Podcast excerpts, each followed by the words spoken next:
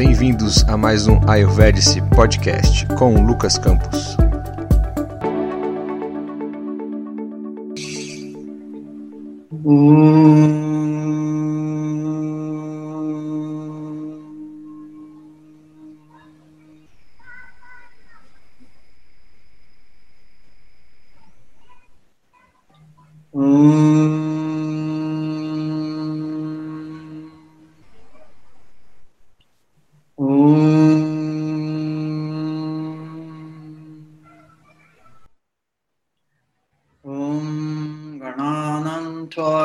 गणपतिगुं हवामहे कविं कविनमुपमश्रवस्तमं ज्येष्ठराजं ब्रह्मणं ब्रह्मणस्पतानाः शृण्वन्नोतिभिः सेदसादनम् ॐ गङ्गणपतये नमः।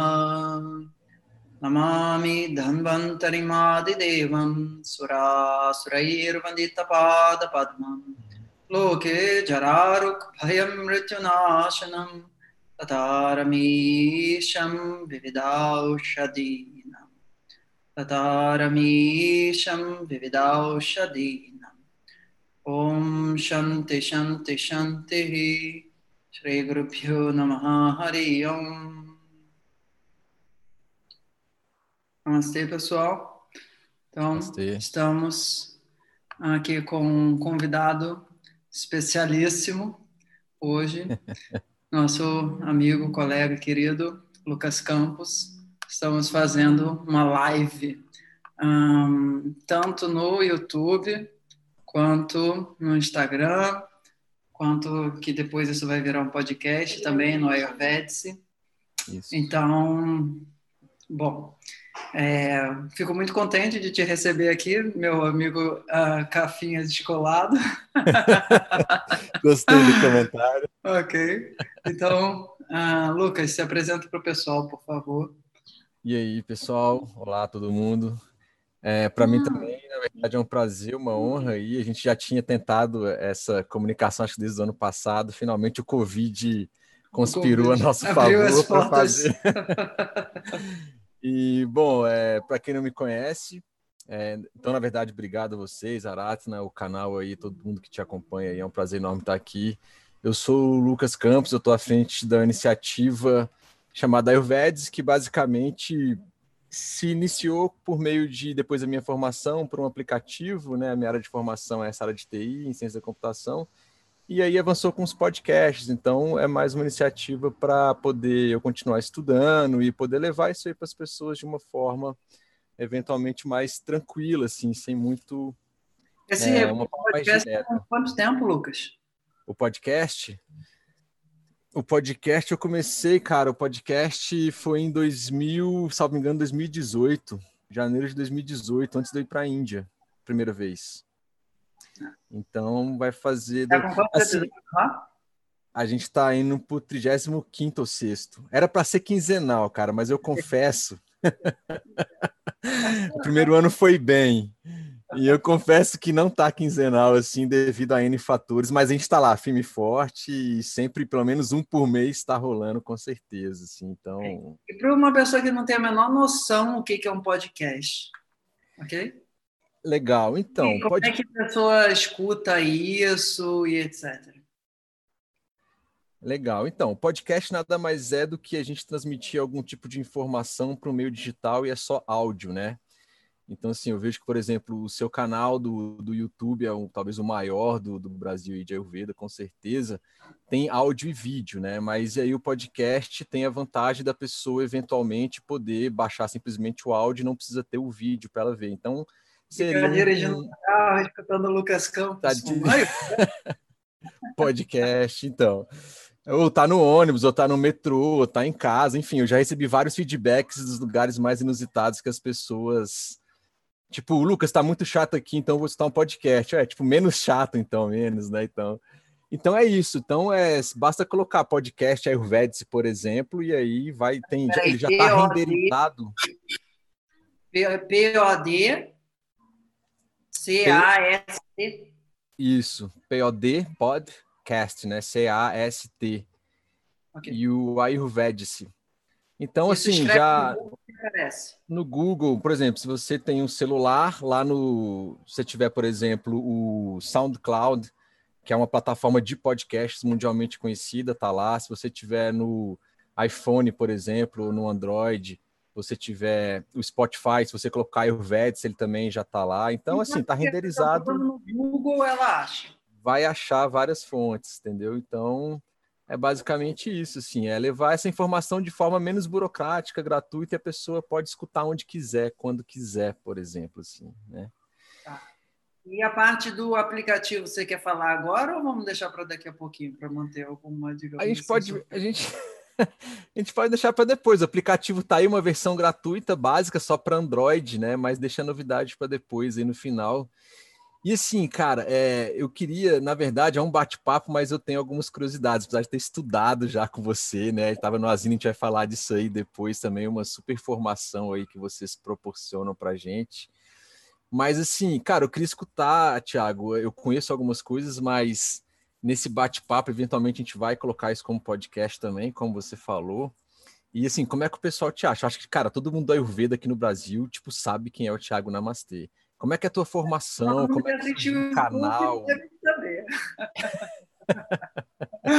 Porque fica aquela lista ali na lateral falando Thiago Namastê, um vídeo atrás do outro. Quem é esse doido? Então, Cara, quantos hoje, vídeos no canal, mais ou menos? Tem ideia?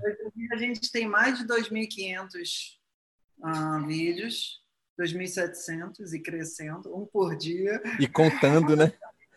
e contando. Temos atualmente 15 mil assinantes, vi outro dia, que é, hoje de alguma forma comemoração dos 15 mil, acho que é uma comemoração bastante digna. Claro. Um, ele começou em 2010, 11, 2011, eu acho, uh, quando eu estava fazendo ainda a formação com o Ruguê, o, o Thiago Namastê ainda, digamos assim, era um projeto em nascimento. Estava no embrião desde ainda. Então, desde então, a gente foi para a Índia no final do curso com o Ruguê, em 2012. E aí eu voltei e comecei a fazer o curso de psicologia védica, que foi, digamos assim, o primeiro curso de fato do canal. Antes eram uhum. vídeos focados no meu atendimento. Para quem não sabe, o, o, digamos assim, o canal começou a existir principalmente por uma questão de facilitar os meus atendimentos, até hoje ele é assim, mas depois uhum. ele se desdobrou para ter um pouco de informação de cursos, até que eu comecei a gravar materiais para o YouTube, né? Isso, o primeiro deles foi a série Popcorn, que é o Descubra-se. Até hoje, tipo, as pessoas falam, mas eu não consigo escutar essa, esse vídeo com a cachoeira no fundo, etc e tal. Temos aí uma playlist lá no canal, os 20 piores vídeos do canal. Vocês podem ter. Massa. é o processo, aí, né? Com certeza. É, e aí saiu daquela câmera lá da psicologia védica. Cada viagem da Índia trazia um iPad, um computador novo, até que a gente fez a benfeitoria. Uhum. A gente tem agora a câmera de fato profissional para gravar e tal. E aí, basicamente, de 2012 até 2015, 2016, eu fui dando curso e gravando vídeo, dando curso e gravando vídeo. Eu falo para a galera, ó, toma cuidado que eu não dou o mesmo curso duas vezes, não. Eu dou o curso, gravo vídeo e bola para frente. Maneiro. Até que em 2016 eh, eu casei com a Aratna. Dá um tchauzinho aqui pro pessoal. Um tchauzinho. Ah, não, tchauzinho assim. que acabou de voltar do surfs. E aí um, teve um processo da gente começar a focar em dar mais cursos. Eu já tinha dado um curso que era o Ayurveda Mais Saúde na Prática. E aí a gente chega lá para 2017, 2018, nesse passadão, né, onde começa a história do Achuine, começa uhum. a nossa história de estar tá morando em Ubatuba, só praticamente atendendo online. E isso tem bastante a ver com a nossa pauta de hoje, que é o mundo pós-Covid, o Ayurveda, como as pessoas estão lidando Exato. com isso, etc. Mas basicamente o canal ainda teve três fases até agora. Uma fase, é. digamos assim, embrionária, que, digamos assim, aquilo dali era uma coisa mais voltada aos atendimentos. Uma fase onde teve um pouco mais focado em divulgar material de curso. Uhum. E aí, uma questão importante para quem está chegando no canal agora, assim, o canal é Thiago Namastê, né? Você escreve Thiago Namastê da forma que você aparece, quiser, até com vai aparecer. 2G, 1G, TH aparece. Vai aparecer lá. E aí, ah, quando você chegar no canal, você abaixa, assim, tem umas playlists ali organizadas, uns setores para quem quiser ter um primeiro contato. Aí, esse segundo período, a gente poderia dizer que foi mais ou menos 2013 até 2016, 2017. E aí, de, de lá para cá, esse nosso mundo uh, home office, onde eu saí do Rio em 2016, a gente foi morar em Ubatuba, só atendendo online, e ali para 2017, 2018, começando com o curso uh, que a gente chama de Full Line, né? que é Naquela época ninguém sabia o que era Zoom, hoje em dia Zoom já virou, uhum. digamos assim, nem Google. Que Mas isso é um pouco do papo também. Cara, mas você é, tu, tu é do Rio, né? Tu é natural do Rio mesmo? Sim, nascido no Rio. Ah, legal, beleza. Cara, vamos. Você é é isso? Eu sou de Minas, eu sou de Minas, eu sou mineiro de Vinópolis, mas estou em Brasília desde 96, exato. Então, candanga oficialmente, né? Desde mas meu 90... filho e minha esposa são brasilienses. Ok. Vamos, vamos navegar então pelo Covid e a visão disso aí no Ayurveda, impactos, não impactos e etc. Cara, é, então a ideia aqui, né, igual você falou, a gente trocou uma, uma ideia antes e tal, mas assim, cara, a gente está no meio de uma pandemia, né? Assim, no Brasil, a priori, pelo que eu, que eu tô vendo aí, o pouco que eu tô vendo, não tô acompanhando mais tão saciável, saciavelmente como eu estava no começo mas os nossos números sobem um pouco, isso impactou, cara, né? Sim, na vida de todo mundo, em todos os níveis, em todos os graus, não só em governos, mas em comércio, em tudo, a gente está vendo isso. E no Ayurveda, óbvio que teve algum tipo de impacto em, no Brasil e eventualmente no mundo, assim. A gente podia começar colocando, sei lá, a visão de cada um e o que, que você acha que é, o Covid pode ter impactado no Ayurveda aqui no Brasil, em vários aspectos e no mundo, eventualmente, que você já foi para fora várias vezes e conhece mais. Eu acho que, assim, em termos do mundo, a experiência da Índia, não só com a Ayurveda, né, mas com todas as medicinas complementares que tem no Ministério deles lá, o Ayush, que é de Ayurveda, Yoga, Unani, Sida, uhum. homeopatia, uhum. etc. E tal. É. Ah, eu acho que isso foi um, um marco histórico importante, aonde teve um ministério sendo, digamos assim, de saúdes complementares ou saúdes não, sei lá, medicina não oficial, alopática, ocidental, como você queira chamar. Lá na Índia uhum. eles chamam de medicina britânica. é, então, assim, isso, isso, foi, é um aspecto interessante, porque a, a performance da Índia diante do Covid, dado que ele, cara, é realmente um país populoso e densamente Sim. povoado, coloca em evidência o Ayurveda um ponto de vista como saúde pública. Então, isso eu acho que é um impacto global importante e impacta no Brasil com regulamentação da Ayurveda, no mundo, etc. Então, essa vitrine do Ayurveda, ah, eu acho que foi um aspecto bem importante do Covid, do ponto de vista do que vai acontecer nessa década. Né? Ah, e uma outra coisa que eu acho que é importante no Brasil é que ah, as pessoas, pelo que eu tenho contato com terapeutas, etc. e tal, houve um profundo questionamento em relação à viabilidade, operacionalidade e necessidade do atendimento à distância. Então, ah, eu acho que um dos efeitos benéficos do Covid no Ayurveda é que daqui para frente atender à distância não vai ser mais um perigo. Não estou dizendo que assim qualquer atendimento à distância está tudo certo e é tudo fácil, uhum. não, mas a, a, impossibilidade de tal, com certeza o Covid é, botou isso para escanteio. Cara, e é acho que isso seja tirado do banco de reserva daqui para frente. É uma nova mentalidade, é um novo, digamos assim, milênio no sentido de que a partir de agora, a relação do que a gente chama de médico-paciente, etc., terapeuta, o que seja, ele entrou em vários questionamentos globais, e isso não é só do ponto de vista do Ayurveda, eu acho que isso é importante para geral. Se a gente parar para ver aí até é, outras áreas em que a gente não tinha tanto essa ideia de teleatendimento, vamos dizer assim. É, então, atualmente, nutrição, a própria medicina, a psicologia, os conselhos abriram, né? Então, acho que, igual você falou, no Ayurveda não pode ser diferente.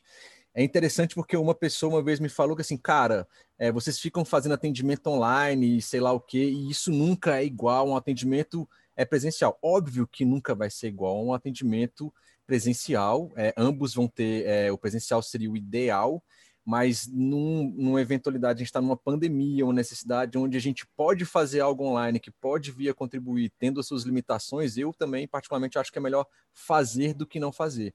E, eventualmente, eu acho que essas pessoas que se agarraram muito simplesmente ao aspecto só físico vão estar tá também repensando é, algumas coisas, em forma de atendimento ou em, em outras questões, né? Porque igual você falou, o Covid, para mim, ele deu uma lupa, cara. Ele veio como uma lupa. Em que sentido? Cara, ele expôs tudo e todos.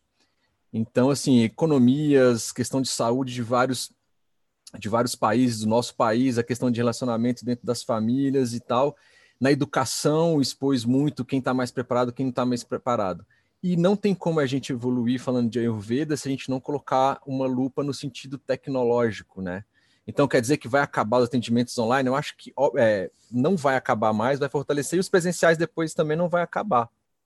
Sim, aqui o Mário acabou de chegar no Instagram e deu um namastê aí para você, Lucas. Aí, aí. O Mário JP Neto, um cara que também trabalha com a Ayurveda bastante Posso dar um spoiler? Posso dar um spoiler rápido? Ok, pode dar um spoiler rápido. Terça-feira live com o Mário, hein? Terça-feira, olha só, muito bem, que bom. Vamos lá. Ah, bom, é, mas é, o Mário, eu fiz a formação de Ayurveda com o Rugi Coelho na turma, o Edson Osório também.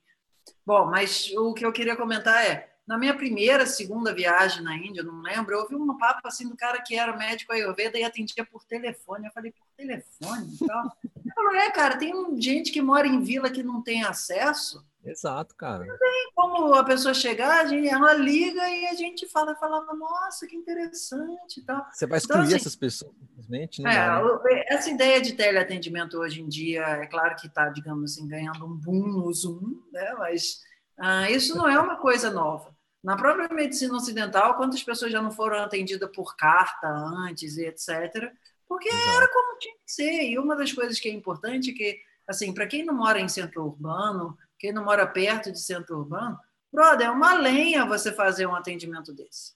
Entende? Exato, é assim, hoje em dia a gente está morando em Tibá do Sul, que é mais ou menos uma hora e meia de Natal ou qualquer coisa assim. Uhum. E às vezes, assim, para você tipo conseguir fazer um atendimento com uma pessoa nessa distância, que às vezes a pessoa já tem uma idade, as pessoas às vezes têm filho e não sei o que, etc. Eu não estou te dizendo que não é importante, mas a flexibilização dos atendimentos, na medida em que isso pode ser feito com qualidade, democratiza tremendamente o acesso de gente. Cara, quantas pessoas. Hoje em dia eu já devo ter atendido mais de mil pessoas, ah, digamos assim, online, né? pessoas diferentes. Quantas pessoas que eu já escutei falando assim: nossa, cara, eu não sei como te agradecer, eu moro num lugar onde não tem como eu sair daqui e viajar três horas até a capital da Bahia, ou não sei o que, eu moro no Acre, eu moro não sei onde. Então, esses aspectos de uh, a gente ter uma, um acesso, não só pessoas do Brasil, tem um monte de gente que é do mundo também, que a gente acaba atendendo sem ser necessariamente brasileiro. Ah, agora você chegou aqui no Instagram. Aê! o cara de tecnologia não sabe usar nada, entendeu? Um momento. Áudio. É, talvez pelo, pelo Insta aqui eu vou pegar a minha voz normal. Não sei se está aparecendo. Só um segundo que a gente está tirando som no Instagram agora. Deixa eu ver. Vai. Isso, eu também abaixei o meu aqui para ficar no principal e o Insta. Tá, eu acho que dá para levar. Ok. Vamos lá, fé no propósito. É assim, tecnologia a gente tem que se adaptando. é, é na hora que está acontecendo, a gente tem que seguir. Chegou e vai. Bom, então, então a gente falou aqui um pouco sobre como os atendimentos à distância podem ajudar as pessoas e tal. E aí, Lucas, o que, que você vê que são os desafios dos atendimentos à distância, tanto para pacientes como para terapeutas? Então, cara, a gente tem no atendimento à distância, como a gente estava comentando, eu acho particularmente que não tem como a gente, óbvio, fazer tudo aquilo que a gente faz no atendimento presencial, né? Então, eu tenho é, é, experiência de atendimentos presenciais aqui em Brasília, a distância também, como você falou, acaba ajudando muita gente que não, não tem terapeuta nenhum perto dessa pessoa e ela quer fazer é, o atendimento à distância.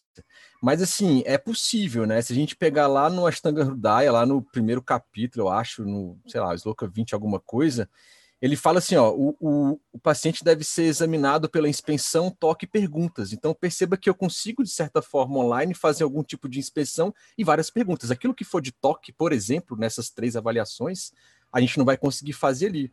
Mas é uma coisa que eu já até puxo o gancho, né? Eu consigo é, fazer, por exemplo, é, conversando com a pessoa, eu consigo saber é, estrutura corporal, consigo eventualmente saber a Agni, a questão de alimento, de cala, né? O tipo tempo, clima, adaptabilidade dela, é, eventualmente uma constituição psicológica, dos desequilíbrios e outra. Por ser um atendimento ao vivo, né? É, e você vê a pessoa, você vê expressões da pessoa, eventualmente você vê alguma angústia, alguma coisa que tudo isso para a gente que é terapeuta, a gente vai aprendendo isso, são indícios de possibilidades de anamnese que você pode fazer. Então, a dificuldade que eu vejo realmente é, é a questão de ver a pessoa presencialmente, algumas coisas que a gente faz na anamnese que é, que é palpável, porém não inviabiliza essas outras coisas que é por meio de inspeção, por meio de perguntas, né? E assim, uma coisa que eu peço depois você até joga também na sua experiência aí, por exemplo, ah, mas o Ayurveda não tem como ter um atendimento sem você ver o pulso da pessoa, o Ayurveda não tem como atendimento sem você analisar a língua e o olho. Então, beleza, a gente adapta, pô, a pessoa pode eventualmente mandar foto da, da língua é, depois no atendimento com auxílio de alguém ou o olho. Óbvio que quando a gente coloca no online, nunca vai ser igual ao presencial, mas é possível a gente fazer as possíveis adaptações. Não sei o que, que você vê de dificuldade ou oportunidades com relação a isso também. Uh, sobre a questão do diagnóstico de pulso, é, do Nadi Pariksha, né, eu vejo que na Índia ele não é muito feito.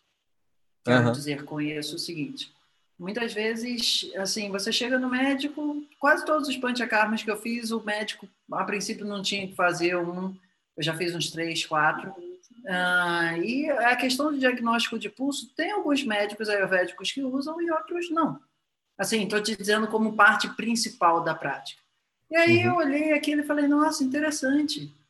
Hum, essa história de diagnóstico de pulso ayurvédico, ela não é uma coisa assim tão obrigatória. Eu te diria que se não fossem as minhas...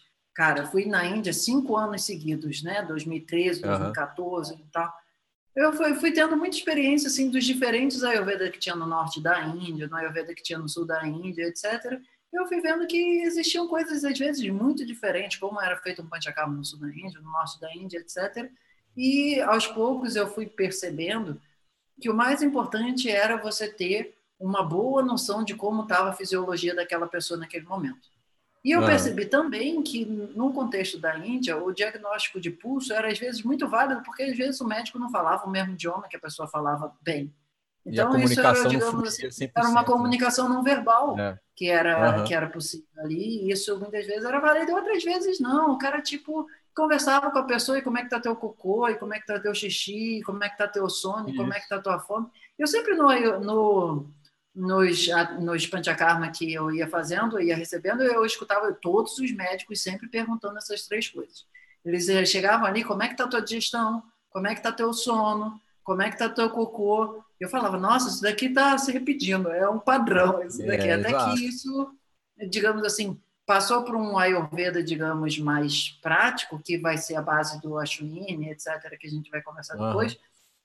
Mas essa noção de que você tem que desenvolver o tipo de diagnóstico que você é bom em perceber as informações que você tem. Eu, particularmente, na, como eu tinha uma facilidade muito grande com pergunta, ah, eu, antes da pessoa chegar, nos atendimentos presenciais também, eu ia atendendo, principalmente com questionário que eu mandava para a pessoa, e na época que eu atendia presencial, isso foi mais ou menos o quê? De 2010 a 2016, eu raramente pegava o pulso da pessoa. Eu depois uhum. fui chegar a, um, digamos assim, uma conclusão, um entendimento, de que você fazer diagnóstico de pulso é fundamental, é realmente imprescindível quando você está fazendo panchakarma na pessoa. Mas fora isso, ele, ele é uma é das ferramentas, ele é uma das vias. Tá? O, o Mário até colocou aqui no, no Insta aqui, ó. É, eu acho na de Paris também um detalhe à parte. Agni, malas, duchas, dados dizem mais. Então é exatamente o que a gente falou. Tem como a gente inspecionar e perguntar e diagnosticar de forma online, sem pegar no pulso, igual você comentou e também eu comentei, é, de forma online. Então, assim, é, possível, né? A gente está discutindo a questão, é possível online? Eu acho que é totalmente possível e válido, principalmente nesse contexto. Né?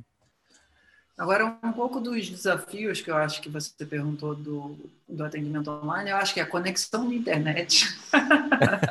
a qualidade da conexão na internet. Cara, eu dou. a luz. Eu dou, eu dou, eu dou, eu dou. Não, então, isso é interessante. Eu dou, eu dou uma disciplina na, na faculdade chama governo digital.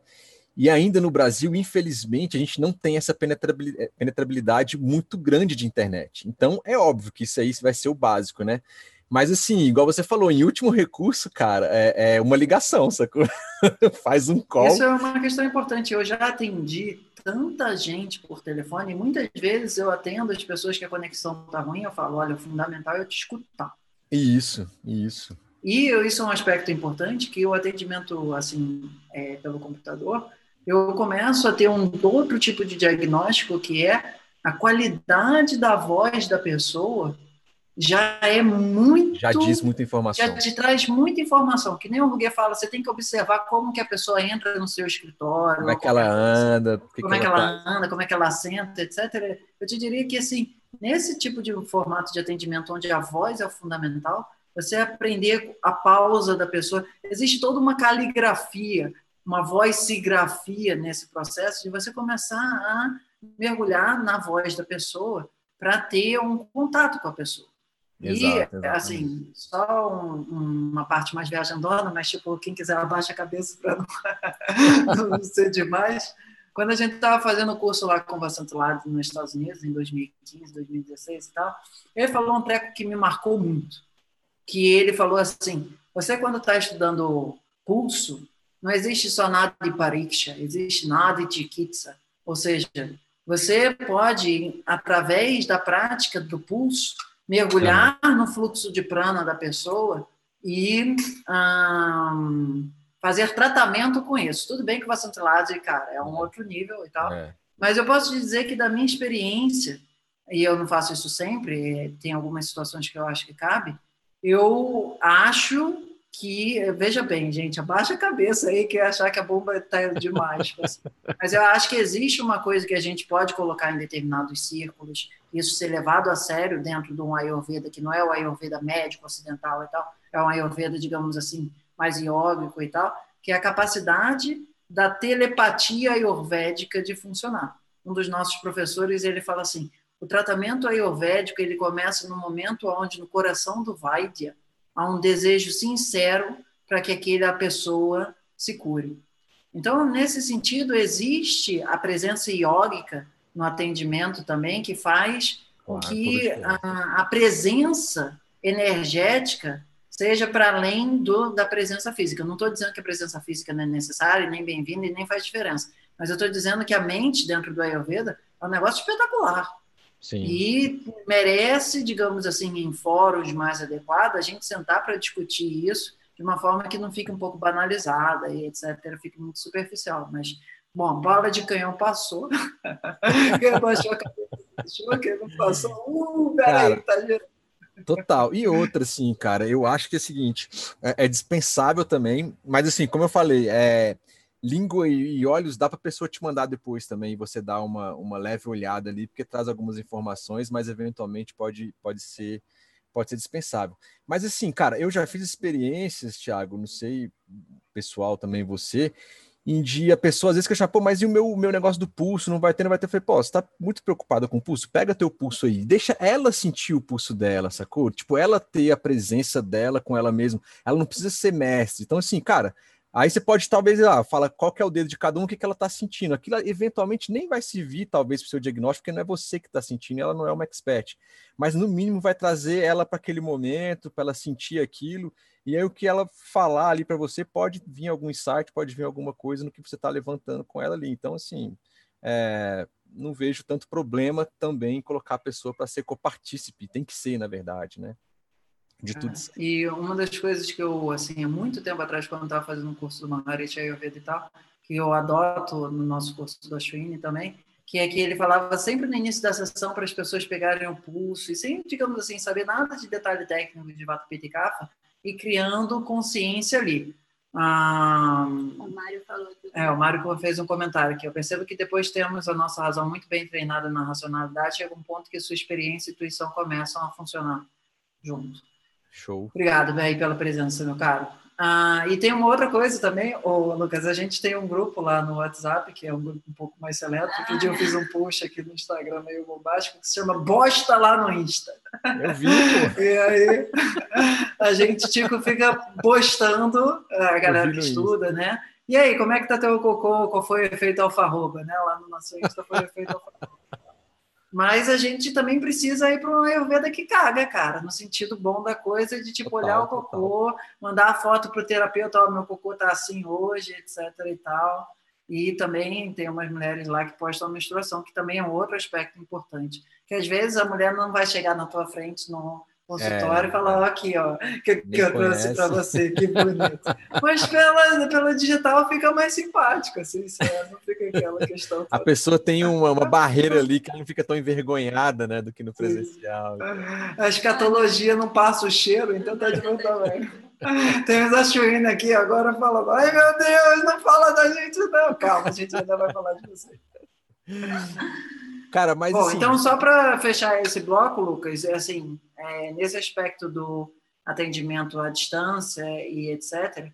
Ah, quando isso ainda a época era Skype e passou a ser Zoom e tal, eu acho que o principal que eu gostaria de comentar é atender pelo computador cansa pra cacete. Então, quando eu fiz a minha transição, eu fazia um atendimento de três horas presencial é. E eu traduzi isso para duas horas online. Isso eu acho que é muito importante para as pessoas que estão, pela razão que for agora, terapeutas e tal, atendendo pela internet. Para o trabalho do terapeuta, atender pela internet cansa muito. Cansa muito porque a nossa energia tem tipo uma barreira de elétron ali atrapalhando o nosso fluxo de prana, no sentido de que a gente precisa injetar mais prana na sessão e faz muita diferença. Eu posso te dizer assim que a coisa que faz mais diferença no atendimento à distância é que você, enquanto terapeuta, se cansa mais. Isso é um aspecto que a gente precisa ser contabilizado, monetarizado, restaurado na tua saúde, porque você fala assim, ah, não, vou atender, atender oito horas presencial, vou atender oito horas, cara, reduz ah, pelo é, menos para umas cinco, seis. É, porque, é. a não ser que você já esteja muito acostumado a trabalhar no computador, mas mesmo assim, é um, é um gasto de energia 20% maior. Exato. Assim, e tem a questão do esforço, né, para você se fazer entender, porque como você não está, apesar de estar ao vivo, não exatamente do lado da pessoa e vendo ela aqui na sua frente, é, você despende prana, igual você falou, né, para tentar colocar mais informação, se fazer entender melhor, eventualmente esperar feedback e ver e ter certeza que a pessoa ficou claro para ela o que, que você quis dizer, né? Então isso também gera todo um esforço e toda a questão também da incidência, né, de, de ação, de tela, de não sei o que, enfim, aí vem várias outras coisas. Eu trabalho com TI, com telas aí boa parte do dia.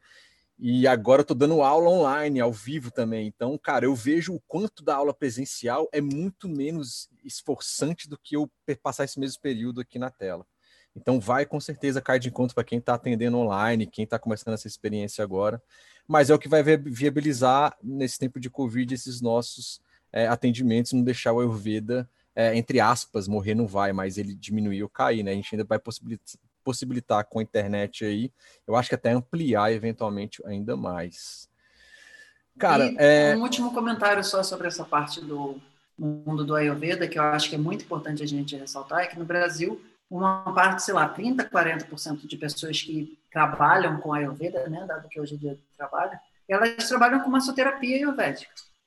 Isso. E isso é uma questão que, cara, do ponto do Covid, esse com certeza é o público mais afetado, tanto do ponto de vista monetário quanto do ponto de vista energético, psicológico, etc. A galera que faz o aconselhamento mais rotina, alimentação e etc., psicoterapêutico, de outros, o que for, isso relativamente é. dá para fazer até a distância. Ontem a gente estava vendo um videozinho, entre aspas, cômico disso, do cara fazendo uma massoterapia com tipo cabo de vassoura, aí tinha um negócio assim, engraçadíssimo.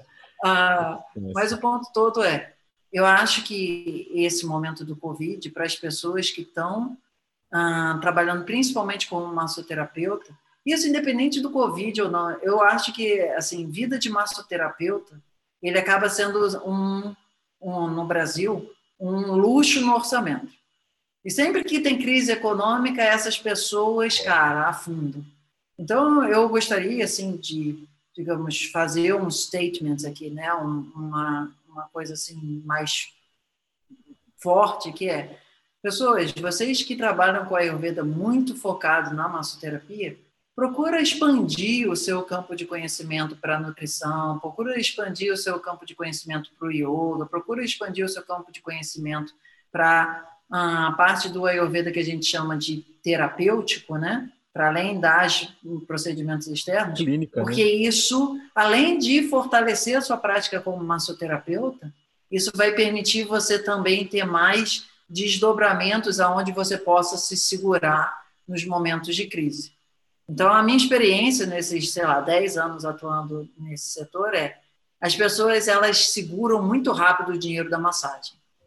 Mas o dinheiro do atendimento, elas continuam gastando, haja crise econômica que for, cara. As pessoas sempre, de alguma forma, gastam dinheiro em saúde. Curso, às vezes, para, massoterapia é a primeira que para, mas é, é importante um massoterapeuta almejar buscar um conhecimento onde ele também aos poucos possa ir atendendo, até porque esse foi o meu processo pessoal, eu fico bastante confortável de falar isso.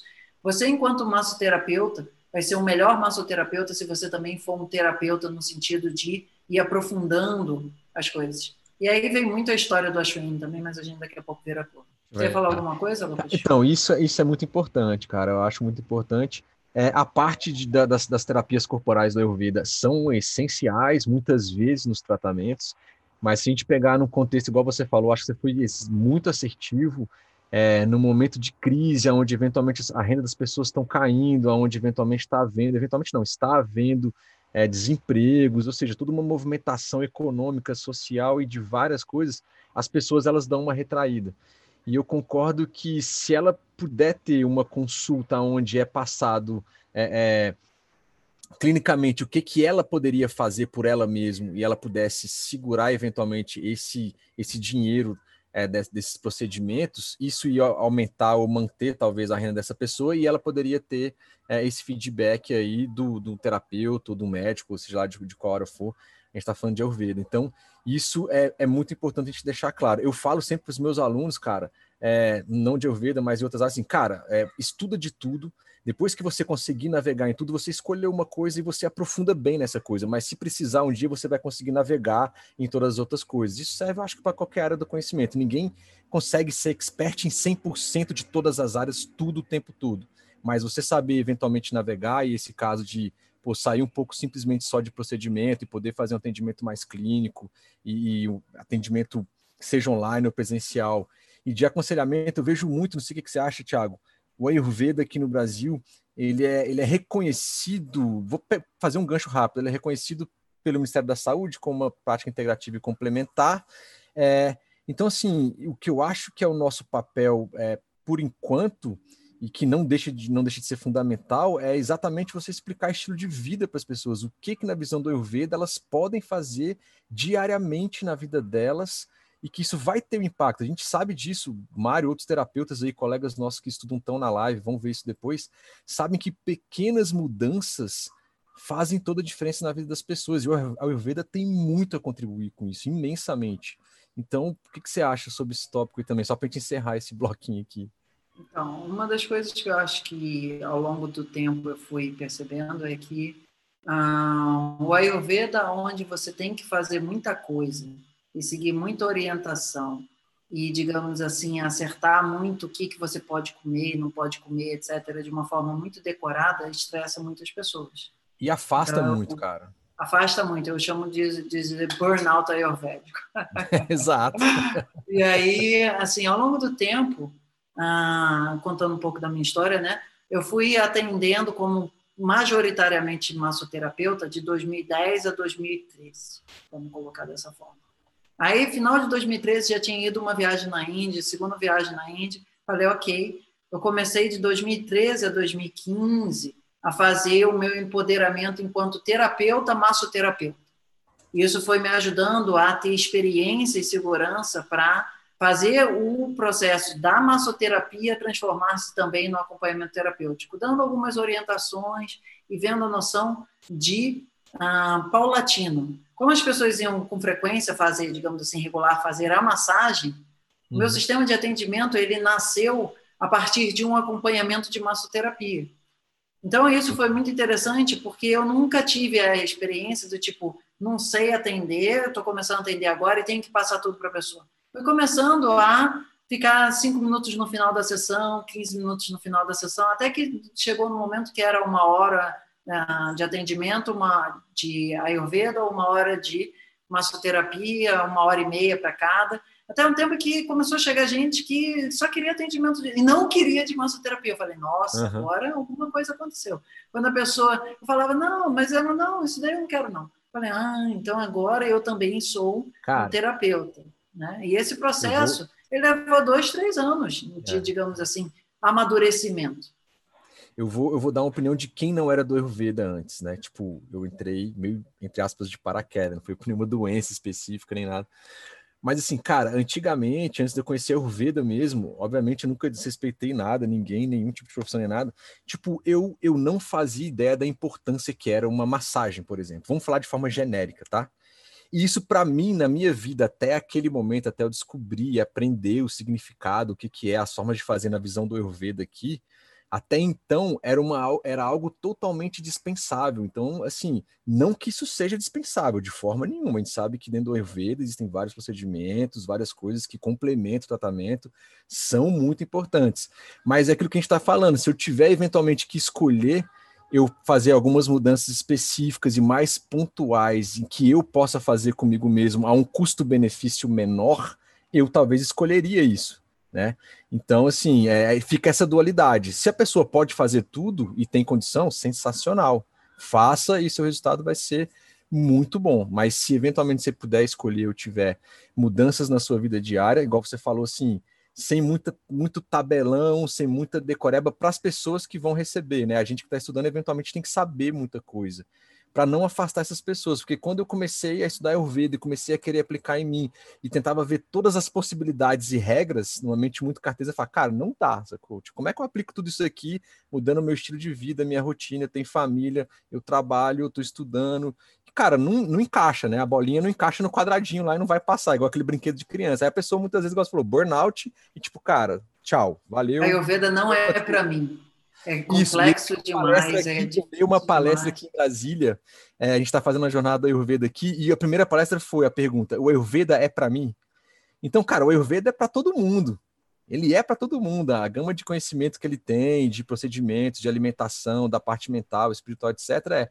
Mas aí entra o que você falou: se a gente for querer estigmatizar muito, é, dogmatizar muito e dificultar, aí a pessoa vai falar isso que você falou: tipo, Ayurveda não é para mim. Tipo, ele é, mas eventualmente você não entendeu bem ou com quem você está fazendo dogmatizou demais. Ou ele foi pressão rápida demais, assim. Eu, ao longo do tempo, eu acho que isso foi na minha volta da terceira ou quarta viagem da Índia, eu me lembro no avião, na volta, eu sistematizando o que virou o Namaste Coaching, desenhando é. lá o e-mail, fase 1, um, fase 2 e tal. E aí, depois de um tempo, atendendo, atendendo, atendendo, atendendo, eu percebi que o meu programa terapêutico levava, em geral, dois anos para eu apresentar o Ayurveda para a pessoa com sessão mensal. Uhum. E eu te diria que isso foi um marco importante, porque ele abriu um, um olhar pioneiro em relação a uma palavra diferente da consulta ayurvédica. Estava muito associada à ideia de ir num médico ayurvédico, para uma noção de um acompanhamento terapêutico ayurvédico de desenvolvimento pessoal, que depois eu chamei de Namaste Coaching. Mas dentro uhum. meu, da minha experiência, isso não foi uma coisa assim que eu criei, do tipo, vai ser assim e que vocês que se aguentem. Foi tipo, sendo batido lá o leite até o guia indo aparecendo o que foi. Uhum. Três, quatro primeiros meses é para a pessoa aprender fundamentos básicos da fisiologia dela, o que, que é, é metabolismo, o que, que é sono, o uhum. que, que é excretas, etc. e tal. Leva uns três, quatro meses até ela saber como que ela acorda, como é que é a fome dela, etc. e tal. Aí depois disso, uma outra coisa que eu acho que também daqui a pouco a gente vai estar entrando no tema da Schwing, que isso tem bastante, que é a segunda fase, né, que eu chamo de Your Child. A primeira foi um bebê, aprender o que é cocô, aprender, aprender esse tipo de coisa. A segunda é andar no carrossel do parquinho da diversão das estações e aprender vata, pita cafa a partir disso. Uhum. Sair da ideia do, ah, eu sou vata, eu sou pita, eu sou cafa, para uma ideia do tipo, você é muito o que você está na tua estação e você aprender como que a estação impacta a tua fisiologia e como que isso faz diferença na tua vida, independente se você é A, B ou C, ou B, A, C, A, o que seja. Ah, até que chegava num terceiro ponto, onde a pessoa, depois de um ano, que eu chamo do da volta zodiacal dela, de ter visto todas as estações, de ter, digamos assim, entendido noção de fisiologia ayurvédica, é um espaço para o desenvolvimento psicoterapêutico, para a prática de yoga, para pranayama, mantra, dioti e outras coisas que vão fazendo com que o que mais esse mesmo professor da gente, né, o Nandaliri, ele fala, o Ayurveda sem yoga e dioti não é completo. Então, ter essa capacidade de, ao longo do tempo, você já estudou lá dois, três, cinco anos de Ayurveda, beleza, mas ainda tem um pouco de yoga, pelo menos um mínimo para estudar, um pouco de dioti, pelo menos um mínimo. Quem não sabe o que é dioti, dioti é normalmente traduzido como astrologia védica, mas eu prefiro a tradução de karmologia. Aliás, aproveitando o gancho, spoiler, spoiler, spoiler, spoiler. Ah, a gente vai lançar a segunda turma do Relógio do Karma, que é um curso da gente focado em ah, autoconhecimento através do Jyoti, como que isso pode melhorar muito a tua qualidade de vida. Né? Nível baby. Ah, nível ainda baby, esse daí. Mas o ponto todo é que, ah, que eu estou querendo ressaltar aqui, Lucas, é a ideia de um programa de desenvolvimento pessoal ayurvédico. Eu acho que no Brasil a gente tem muito espaço para o que é o mercado de wellness, que é o mercado de aconselhamento de melhora da saúde, não do tipo a pessoa vai fazer uma massagem e acabou. Foi fez a massagem, ótimo, cara. Receber massagem é tudo de bom. Eu falo para todo mundo, se você puder receber massagem uma vez por semana, cara, receba. Se cara, você é só tem dinheiro uma vez por mês, ok. Mas para além disso, existe uma outra coisa que está dentro do wellness, que é a capacidade de um autoconhecimento, onde você vai primeiro conhecer a tua fisiologia, depois você vai conhecer a sua psicologia, e depois você vai, digamos assim, conhecer a sua trajetória kármica e etc. Isso ser feito de uma maneira gradual, onde você primeiro faz a fundação, depois você faz a primeira laje, a segunda laje, a terceira laje. E, e, lembrar, né, cara, assim, sem, sem nenhum desmerecimento e tal, mas eventualmente as pessoas fazem muita analogia, tipo, cara, eu vou numa uma consulta, num atendimento de Ayurveda, e lá ele vai, tipo, resolver toda a minha vida, igual, tipo, a gente muitas vezes numa consulta normal recebe um remédio, né? Então, e aí você começa a falar de estilo de vida para a pessoa, algumas coisas que ela, ela, pô, mas é, tipo, eu preciso, tipo, deixar de tomar o café da manhã, então... Ó, nesse momento, sim, ela. Mas eu pensei que eu ia fazer o um mantra, você ia me dar um remédio do Himalaia que falaram que o Ayurveda tem e que isso eu ia não sei o quê. E muitas vezes não é não é isso, né? Que eu falei. Então, é o que você falou, é o autoconhecimento, é uma jornada, é uma, uma percepção da pessoa e nem todos estão dispostos ou querem naquele momento da vida delas passar por isso, né, cara? Cara, ó, podemos pular, pular para o próximo gancho aqui? Sim, eu só quero fazer um, uma observação aí que a gente, é, de alguma forma, costuma chamar isso de Ayurveda de jaleco, que é uma coisa assim muito focada na ideia de ir num médico, receber um medicamento, ir para casa e, digamos isso. assim, tá com o mesmo mindset, mas só tá, em vez de estar tá tomando aquele, sei lá, para dormir, não sei o que, tá tomando Brahmi, Ashwagandha e etc. E aí a gente deixa aquele recado, né, cara? A gente aqui no Ayurveda, a gente vai tocar na ferida e ver onde é a causa. Tanto para a gente Agora, falando para quem procura Eu ouvi você falando de, de café da manhã. Eu ouvi você falando de deixar de tomar o café da manhã e eu sei de um depoimento seu, enquanto Meu? um estudante da Chuína Ayurveda que falou para mim que diminuir a quantidade de café da manhã fez muita diferença na sua vida. Então, Cara, aqui então... agora eu estou convidando o meu amigo Lucas, participante do módulo 1, 2 e 3 do Achoim, 1, 2 e 3, ah, digamos assim, falar como boa, que... Boa. Ah, Chegamos até a revista, hein? Isso, até a revista, né? A gente ainda tem a Schwinn. A gente não vai acabar em uma hora, vamos passar um pouquinho, mas que seja. É. Ah, Vamos passar aí para esse setor. Manda aí. Vamos, então, cara. É, então, essa questão do, do Ashwini, primeiro, um contato muito bacana, né? Que assim, como eu falei, Eventualmente, quem estuda Ayurveda aqui no Brasil, é, pô, conhece vocês, tem outros, vários outros terapeutas, outros profissionais também, mas conhece. E aí eu tive a oportunidade, né, de participar do, do Ashwini, as três turmas, a turma 1, 2, 3. Eu já era formado em, em terapia Ayurveda, já estava atendendo até, começando a atender. E, cara, mas eu sempre sou do princípio de que se eu posso revisitar alguma coisa e reaprender aquilo em uma outra ótica, eu acho que é muito válido para o meu autoaprendizado, para o meu autoconhecimento, e como eu estou seguindo, vamos dizer assim, com a Ayurveda e atendendo, e estou fazendo nutrição atualmente, mas um outro papo até, é, foi essencial, foi sensacional essa turma, a interação com o pessoal. E com relação a isso, o que que acontece, cara? Eu não julgo as coisas, porque eu fui criado em Minas, né, cara? A gente se acorda de manhã, é comida boa, é café da manhã, é café puro, é café com leite, é pão de queijo. Pão de queijo! Pão de queijo. Eu não vou negar as minhas raízes, não posso, jamais farei. Mas assim, você é criado de uma certa forma e eu tenho certeza absoluta que os meus antepassados, meu, meu pai, minha mãe, meus avós, alguns já foram, é que eles não faziam isso com maldade, pelo contrário, né? Se você pensar que eventualmente algum, alguns deles, pelo menos a minha família, pô, tiveram dificuldades de verdade de comida, e pô, tem um neto, tem um filho que agora eu posso oferecer tudo, cara, tudo do bom e do melhor, né? Só que assim, aí você começa a descobrir que esse acúmulo, né, estudando, na sua autopercepção, eu jamais é, tiraria um café da manhã se não fosse pelo Ayurveda, entendeu? e isso é muito importante, porque isso é consciência, é o que eu falei, é duro, é difícil, no começo é. E por que isso? Eventualmente tem pessoas que vão continuar tomando o café da manhã delas, e de boa, se ela estiver bem com aquilo, mas no nosso estudo, o Ashwini, na, na turma, ele você trouxe alguns insights e eu estudando ainda e percebendo, auto-percebendo algumas coisas para o meu estilo de vida especificamente, que eu estava naquele contexto, eu fiz o teste, cara. Eu falei, cara, eu vou ver o que, que vai acontecer se eu tirar. E aí vem toda a questão do blá blá blá mental. Ah, mas eu não sei o que. Você vai passar mal no meio do, do seu trabalho. E você não sei o que. Você tem que fazer reunião. E você fala, cara, para e só faz, né? E eu fiz, cara, de cara assim.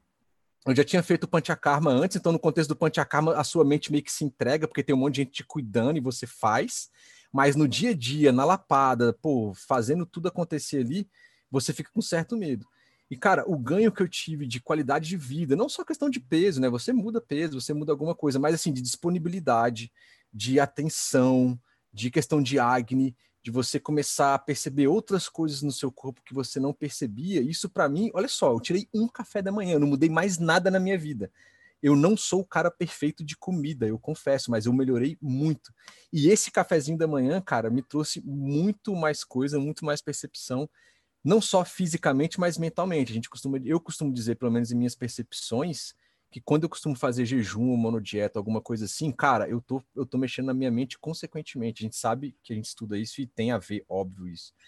Então, assim, o Ashwini foi na turma do Ashwini que eu que deu rolou o estalo nas nossas conversas com a turma toda, o pessoal. Então, o formato é isso que a gente estava até falando esse formato de estudo atualmente, cara, é, é, que é exatamente esse formato de estudo, onde você tem uma turma, você tem alguém que tem mais experiência e passa isso para as pessoas e traz insight, escuta as pessoas também nas necessidades e experiências delas, isso é muito enriquecedor, cara que eu acho que é o formato que você trouxe com, com a Swine, que talvez eu não sei se eu posso estar errado, era o que você queria fazer individualmente com as pessoas, mas eu acho que coletivamente tem muito mais sentido, né? Assim. É porque uh, isso a gente chama de empoderamento ayurvédico, né? O acompanhamento terapêutico no Master Coaching, ele, no geral, funciona numa base mensal. Um encontro por mês, no geral, já dá bastante pano para manga, em um caso mais de crise, a cada 15 dias, etc. Mas o, o Namase Coach, ele, digamos assim, foi sendo formatado muito na ideia de um programa de desenvolvimento pessoal a longo prazo. Só que quando chegou a Chuine, uma das coisas que a gente percebeu é que o fato de ser um encontro semanal, sem ser uma aula gravada, onde a gente estava ali com presença, no sentido de que a interação era diferente. Por isso que a gente não chama do Ashwin de um curso online, porque tem muita ideia de que ensino à distância, aula gravada, não sei o que. Não, a gente fala assim, olha, o Ashwin é um curso presencial, só que pela internet. E aí a gente começou a chamar disso de full line no sentido de que é um ambiente de sala de aula, e principalmente uma das coisas que a gente nem, digamos assim, tinha planejado, mas nasceu, o ambiente de sanga, de ter um coletivo uhum. lá no, na turma do WhatsApp para ficar discutindo ou qualquer coisa que seja, cria uma rotina e uma rodinha de alimentar o nosso Ayurveda no nosso dia a dia, que quando você faz um curso que você vai lá uma vez por mês ou qualquer coisa assim, aquilo, eu posso dizer até da minha própria experiência, de outras pessoas que eu vi fazendo curso de terapeuta, é uma frequência muito, muito ampla, dilui muito rápido, né?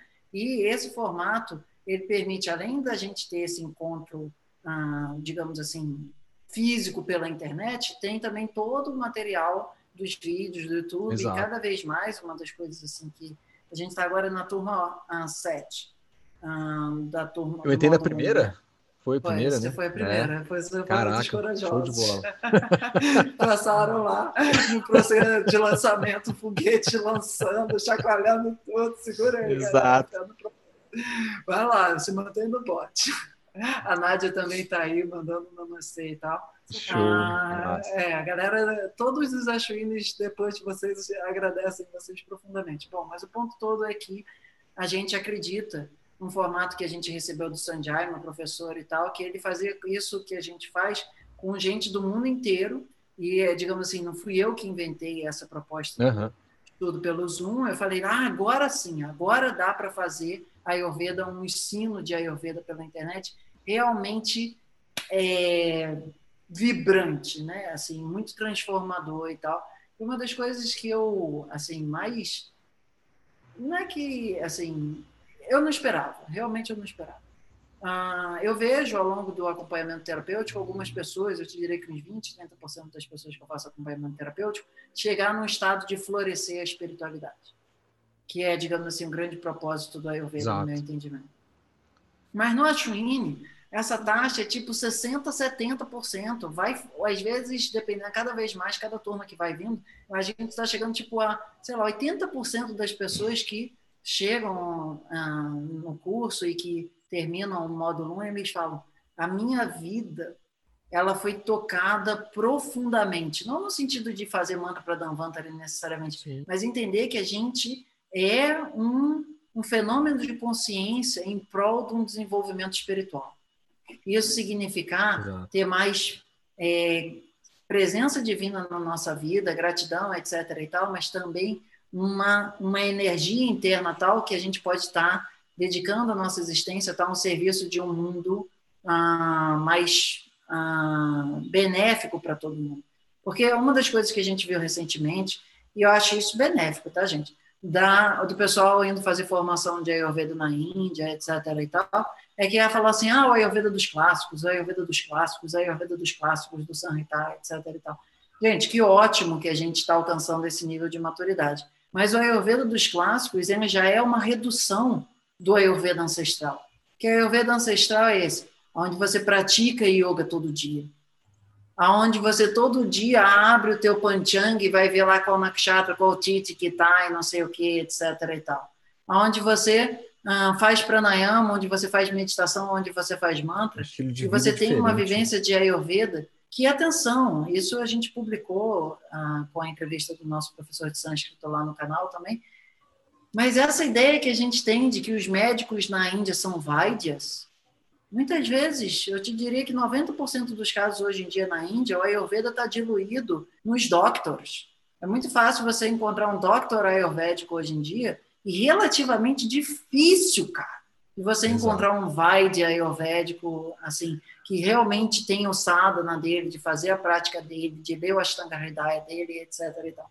Então, uma das coisas que eu acho que eu convido, eu agradeço você aí pelo seu depoimento, uh, capinha de colado, uh, o pessoal que está aí, a Nádia Verdadeiro, também, verdadeiro. Uh, verdadeiro. Que é, o Ashwini, ele é, antes de tudo, um processo de transformação espiritual através do Ayurveda.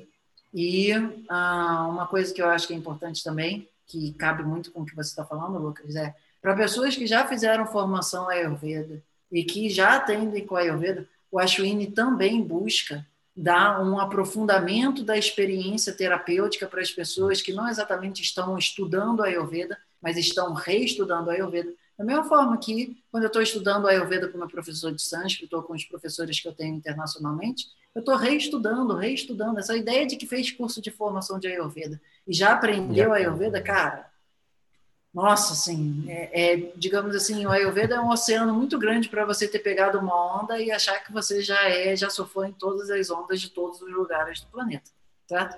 Ah, só, Lucas, a live aqui do Instagram tá, tá terminando. É, dá um alô aí para a galera. Valeu, galera do Convida Insta. Convida de novo para o teu podcast, para o seu podcast Ayurvedice também. Podcast aí, tá online, o aplicativo também é Ayurvedice. A gente se encontra, valeu.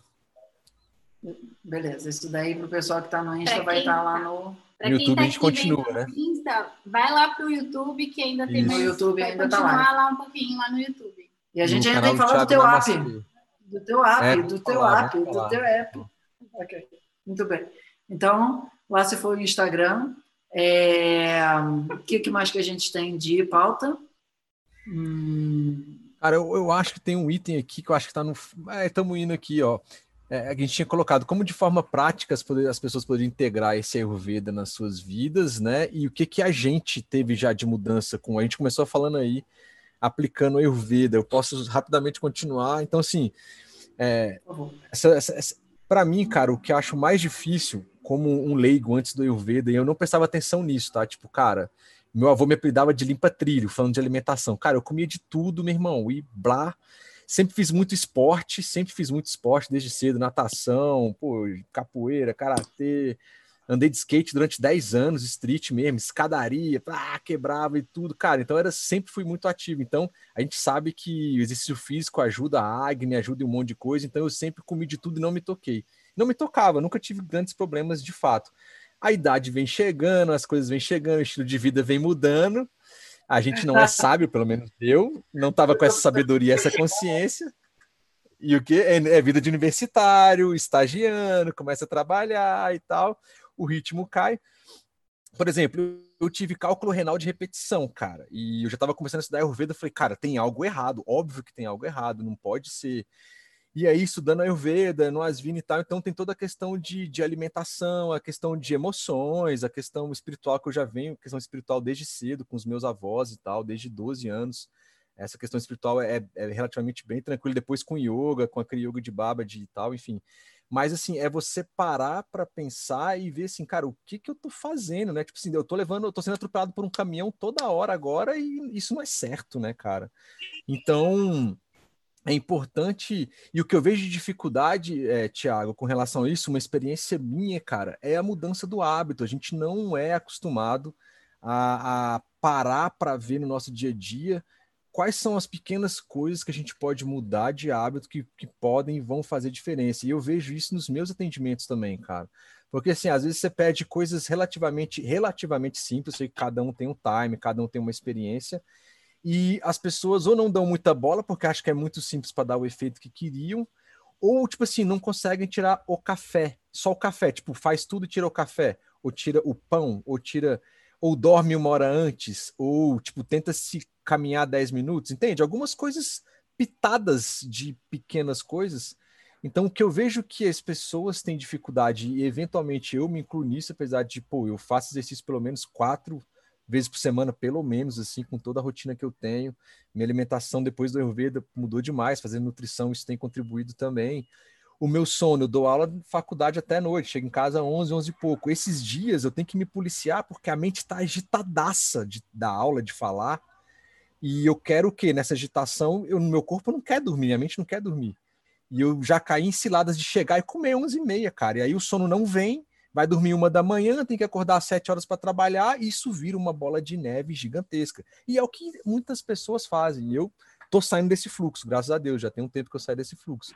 Então, mudança de hábito e as pessoas olharem, ter um tempo para olharem para si e respeitar isso, cara, isso é uma sabedoria, isso é uma autoconsciência que não é fácil, mas a gente tem que tentar. E quando a gente às vezes joga uma luz para a pessoa tentar olhar isso, não necessariamente, às vezes ela não quer ou não está naquele time. E as pessoas às vezes vão embora e outras vêm, fazem parte. O que, que você acha? Quando eu fazia a minha faculdade de Ciências Econômicas, lá nos idos de 2000 e qualquer coisa, uh, chegou um momento onde eu fui na Rio 2012. É. E eu estava ali meio que terminando meu mestrado em políticas públicas, meio ambiente, uhum. Etc. E aí ali eu vi os meus professores, as pessoas que eu respeitava, assim, realmente, sabe? Eu acreditava uhum. que eram pessoas engajadas numa mudança ecológica, ambiental, de governança, isso tudo. Sim. Eu vi que estava todo mundo, de alguma forma, fazendo uma reunião com um lugar com ar-condicionado, um lugar com carpete, o pessoal vestindo terno e gravata, aí comendo carne, não comendo carne já é uma outra questão. Ah, e falando de mudança do comportamento global dos governos do terceiro setor, eu falei, epa! Um, dois, três, tem alguma coisa errada aqui que não está fechando, Maria! Um, dois, três, isso não vai levar a nada.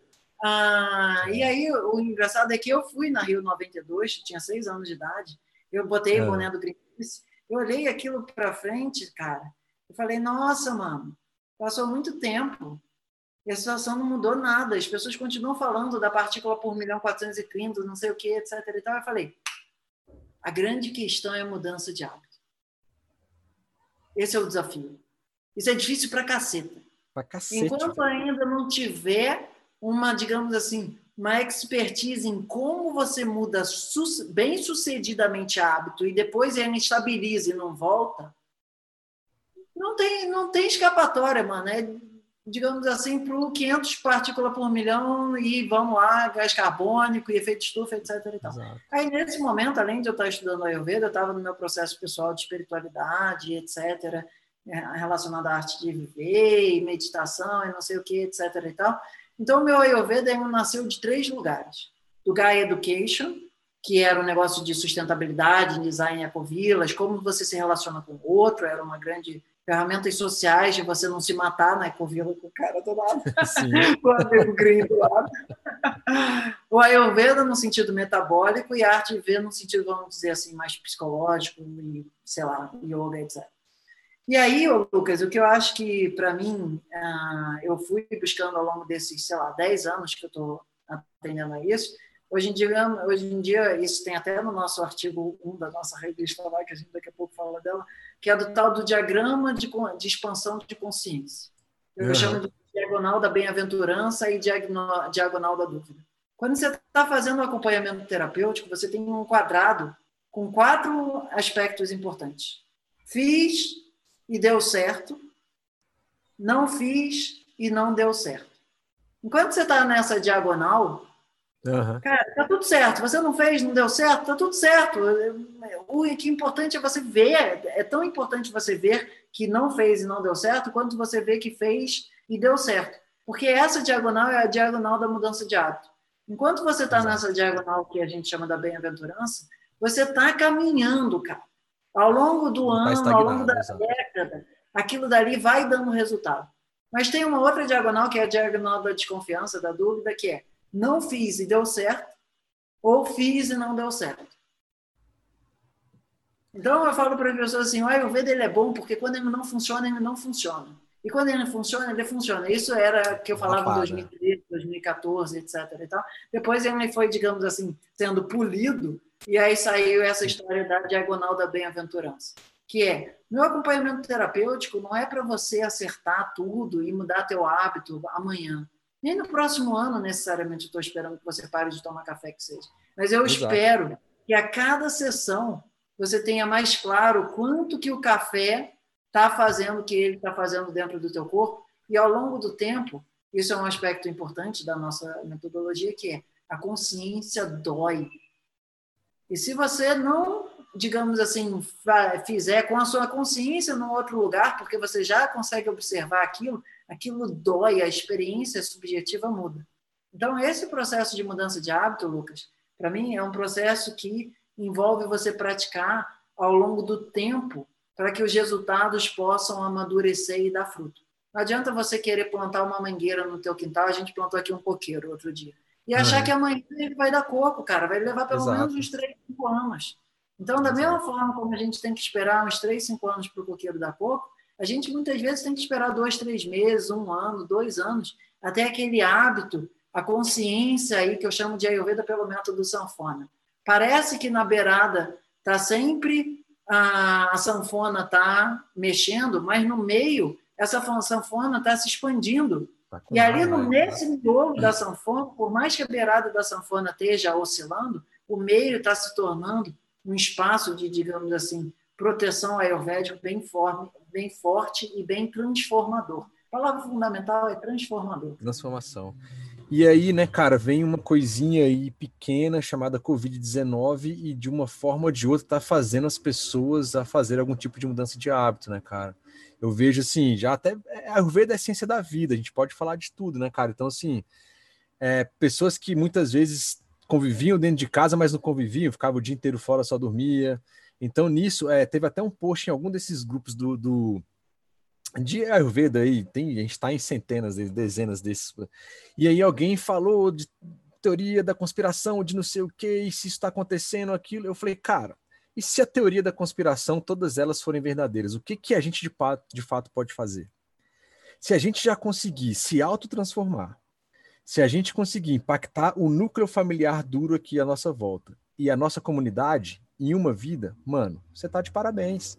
E se cada um fizer isso, olha a expansão que isso vai ter, o impacto que isso vai ter na sociedade como um todo. Óbvio que tem muita gente fazendo coisa boa e tal, mas assim, antes de preocupar com a teoria do não sei o quê, tipo, mano, tu já resolveu a, as tuas, tá ligado? As tuas questões.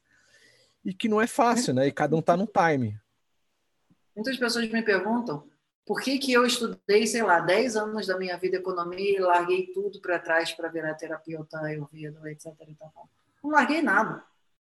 Eu só corrigi a rota. Claro, claro é claro, óbvio. No sentido de que eu vejo, tudo bem que nada se perde, nada se cria, tudo se transforma, né?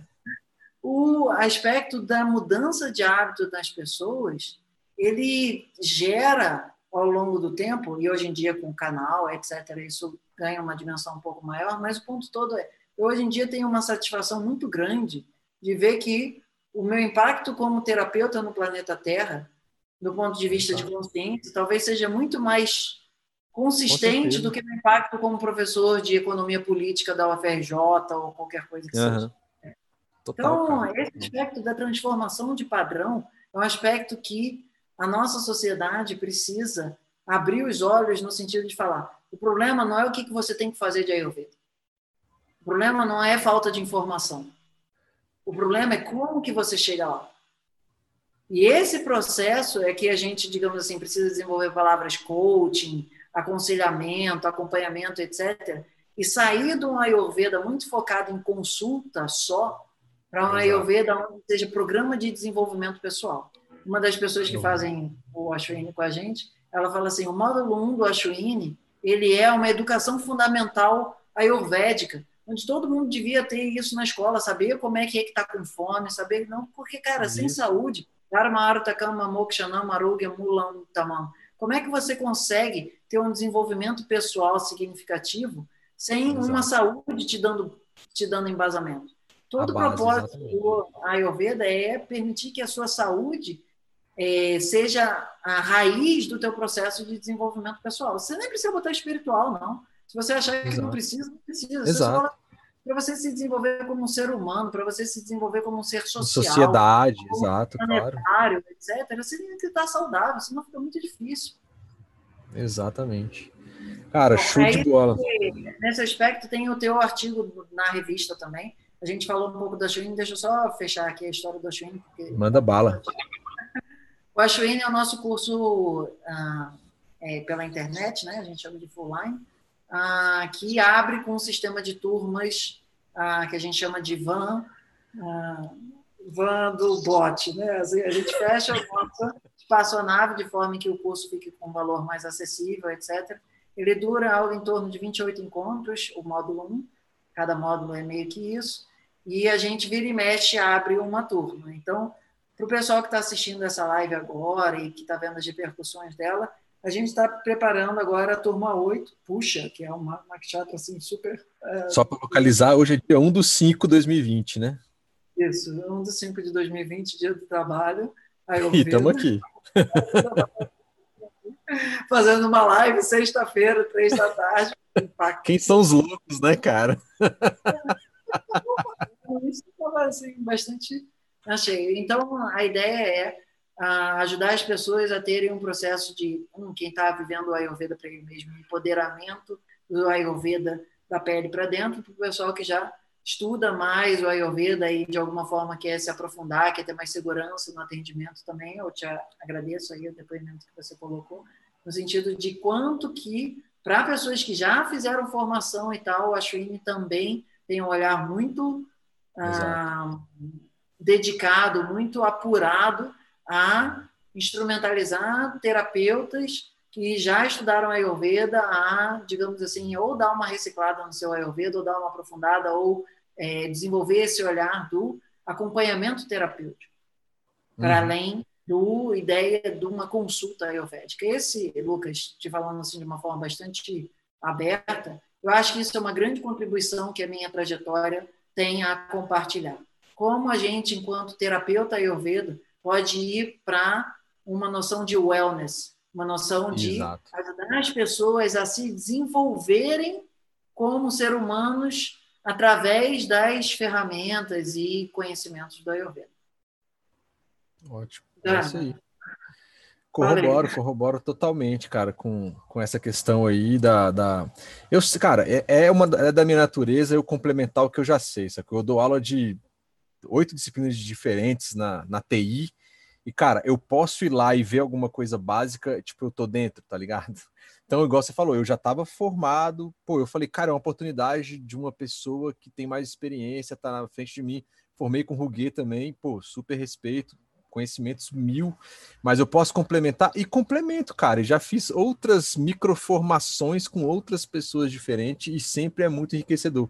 E o formato do Asvini, na época, foi o primeiro que eu vi desse formato. Hoje já apareceu algumas coisas aí relativamente ideal, mas esse, pelo menos para mim, na época e, e, que eu vi, foi o primeiro aqui no Brasil, nesse, nesse ideia de ter uma galera, uma sanga, você discutir, escutar outras visões e alguém como com alguma, vamos dizer assim, respaldo, né, de, de já estar tá atuando há muito tempo, de ter vivido experiência na Índia e, pô, divulgação de vídeo, de conhecimento, de atendimento. Então, cara, tudo isso enriquece demais, até para quem, como você falou, e eu vivi isso já já estava formado. Então enriqueceu o meu atendimento, enriqueceu o meu autoconhecimento e, e é, não é mexendo em nada, cara, é gratuito nem nada, é porque, é, cara, eu jamais faria isso se fosse não fosse verdadeiro, na boa. E isso é bem claro. Assim, o depoimento lá do teu café da manhã, eu falei, yes, sabe, tipo, até pessoas que estão, digamos assim, formadas, já fizeram algum tipo de um, dois, três anos estudando a Ayurveda, se eu acho que está ajudando também essas pessoas, Exato. eu posso ter pelo menos uma, um feedback de que é, a gente está alcançando um dos objetivos do curso, que é ajudar as pessoas que já têm conhecimento ayurvédico e que atuam como terapeuta a desenvolver a metodologia de atendimento deles, que é um dos focos para esse tipo de perfil participante. E uma coisa que a gente vai falar da revista agora, mas uma coisa que eu acho que é interessante do Ashwin é que a diferença de perfil de pessoa fazendo o curso enriquece muito. A pessoa que enriquece sabe zero, e fala Ayurveda e tipo chegou ali de paraquedas, até a pessoa que já fez formação, etc., já viajou para a Índia, toda essa, digamos assim, salada dinâmica ali, é. a fazer um tipo de vivência onde a pessoa precisa aprender a falar Ayurveda de diferentes formas, para diferentes públicos, em diferentes linguagens, em diferentes níveis de entendimento, etc. Bom, você foi uma das pessoas que publicou na nossa revista Saúde Ayurveda. Ano passado, a gente está prestes a relançar ela, se divulgou aí em Brasília, galera. Eu quero mais revista, gente. A gente ainda não reimprimiu. eu coloquei um post no Insta, bombou, cabuloso, né? Assim, eu quero... Assim que a gente reimprimir ela, a gente fala, Lucas, pode bombar o post aí. Tá... Manda de novo, né? Então, falar nisso, cara, quando, como é que tá aí a. Vai, vai rolar nova, nova edição? Como é que tá o. Então, a nossa edição da, da Saúde Ayurveda tem a proposta de divulgação do Ayurveda no sentido de ter ideia do que seria mais ou menos uma revista, vai lá, de divulgação. Não vamos chamar ela de revista científica, porque também não é esse grau. Eu queria de, achar a minha aqui para assim, mostrar.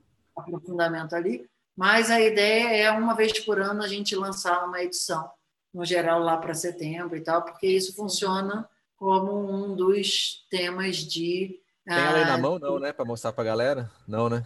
Tem a minha também não achei. A Arátina, ela veio aqui para mim e falou: acabei de subir a escada, você está me falando para subir? Não, de boa. É. Tá lá, tá lá no post do Insta também, lá no Helvetes tem lá a capinha. A minha também não estava na mão aqui. O, o cafa dela. Bom, mas aí o ponto todo é que ah, meio que no curso do Ashwini a gente tem como proposta as pessoas se tornarem autores, palestrantes de Ayurveda no sentido de que Ayurveda não é basta você estudar, você precisa aprender a falar de Ayurveda para outras pessoas. Exato. Então, essa revista, a gente teve, cara, uma aceitação muito, muito bonita. Teve artigo seu, artigo do Mário, artigo do Ruguê, artigo do Gil, além Cara das de pessoas peso aí. Que estudaram com a gente. Ah, aqui está uma a capa da nossa. Aê! Aê! Olha o Dandá aí, galera! Vai levanta. Muito vai à loucura. Então, em breve a gente vai começar a trabalhar na segunda edição. Essa daqui foi julho de 2019. Essa, se a gente conseguir nesse mundo Covid lançar outra em 2020, já vamos ficar bem felizes. Cara, a gente está trabalhando muito online agora, né? Então, não que a gente não trabalhasse antes, mas, tipo, tá todo mundo procurando e etc. É o que é bom, né? Significa que Sim, é tudo que a gente o trabalho começou está há dois crescendo, reconhecimento. e tal. É, a gente não sabia que estava sendo plantado para agora, mas o fruto está aparecendo, né? Das pessoas reconhecendo que essa é uma metodologia válida. A partir de agora, os estudos de Ayurveda pela internet vão se tornar muito mais, digamos assim, chancelados, seja com certificação, seja com validação de experiência, né? Os professores da Índia, isso você perguntou também lá no início, há uma hora e tanto atrás, os impactos na Índia, o Lucas, que eu vejo é os professores de Ayurveda da Índia estão se tornando muito mais acostumados a falar com os ocidentais pelo Zoom. Sim, Isso exato. é muito benéfico. Porque antes a gente chegava lá com um grupo de 15, 20 pessoas e era o contato que os indianos tinham, e era só tipo janeiro, não sei o que, etc.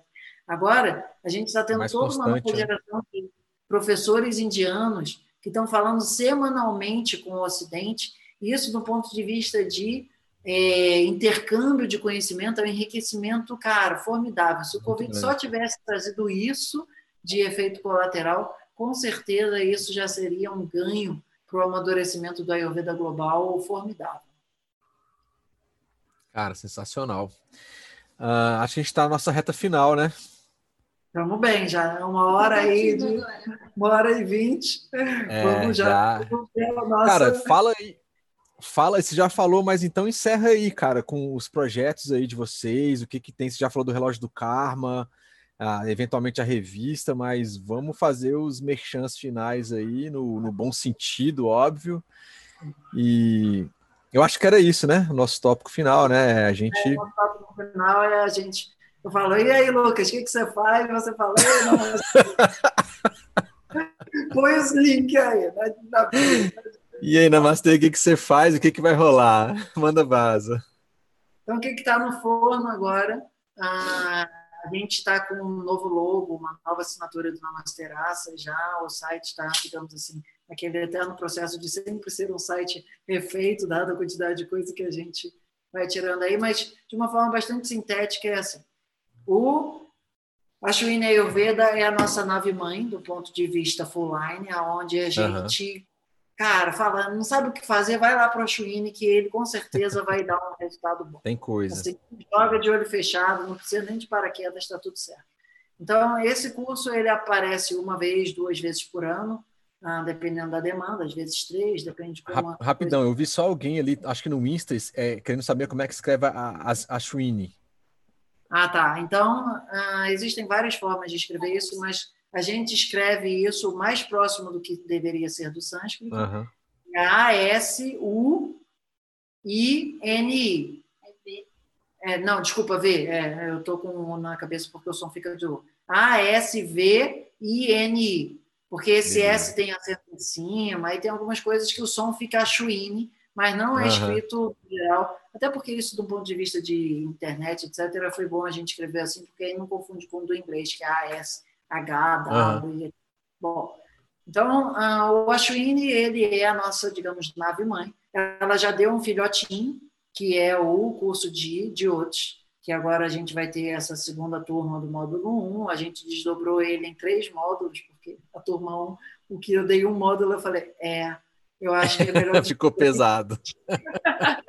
acho que, eu acho que você me entende, né, Lucas? Você que da turma 1, Exato. Ah, bom, então a gente também tem uns cursos de retiros, que são na Mastersato, tem os cursos de culinária, os sabores do Ayurveda. Esse ano tem grandes chances. Ai, o spoiler, spoiler, spoiler, spoiler! Spoiler, spoiler. A galera quer saber dos spoilers aí. O, o curso do Sabores do Ayurveda tem uma, especial, uma edição especial Covid, que vai ser uh, full line também, pela internet. Só em 2020 Nossa isso vai acontecer. Alô, Lucas Campos, se inscreva. e uh, a gente também tem outras iniciativas, como o Mantra toda terça-feira de manhã, às 5 da manhã, do Danvantari, a gente tem o, uh, o Bhagavad Gita, quinta-feira, etc. E, além da revista do Namasteraças, que é uma, digamos assim, criação da nossa querida Aratsna Prabha, é uma coisa importante Aqui vamos botar ela para botar na cena também. A, a é, faz, digamos assim, o início do nosso projeto de atendimento amplo de Ayurveda. Então, ela atende por doação consciente. Não importa o valor que a pessoa doa, ela Excelente. atende de acordo com que a consciência da pessoa naquele momento doa como processo de é, prosperidade, né? gentileza gera gentileza, Existe uma outra versão dessa frase que é prosperidade gera prosperidade e Exato. ela faz esses atendimentos pela internet também, a nossa metodologia do Namaste Coaching e tal. Então, esse já é o nosso primeiro uh, braço de atendimento do que a gente hoje em dia chama de atendimento social, mas nosso sonho é a Ayurveda que, independente do dinheiro que você tem, ele é um direito da humanidade. Mas Exato. daqui a algumas décadas a gente chega lá. Chega lá, é, é um processo né, de amadurecimento, muito bom no Instagram, né, do Namasteraças. No Instagram do Namasteraças, ela posta praticamente todo dia lá, tem dia de receita, tem um monte de coisa, ela assim, capitaneia o Acompanhe muita coisa lá, bacana.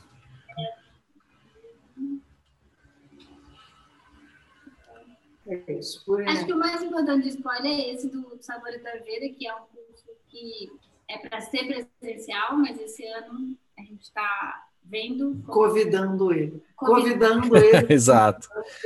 Como ele vai ser agora online.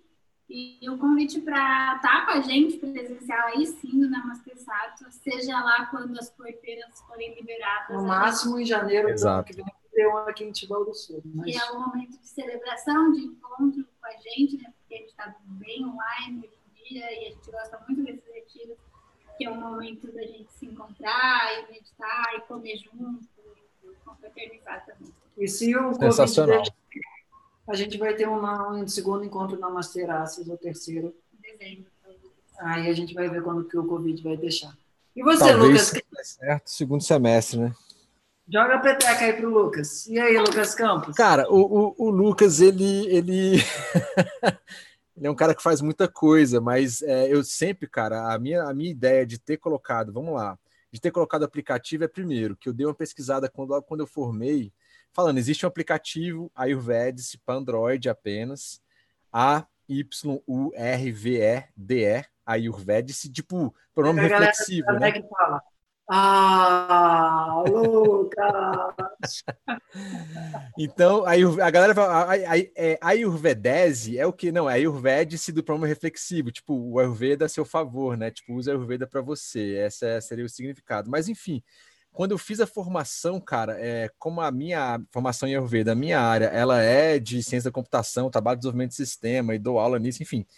Eu falei, cara, eu tenho que pegar o que eu já sei aplicar o meu conhecimento disso que eu aprendi e publicar, mano. Tipo, isso estava muito claro, muito forte na minha mente, assim, cara, você tem que usar o que você sabe e publicar isso de alguma forma.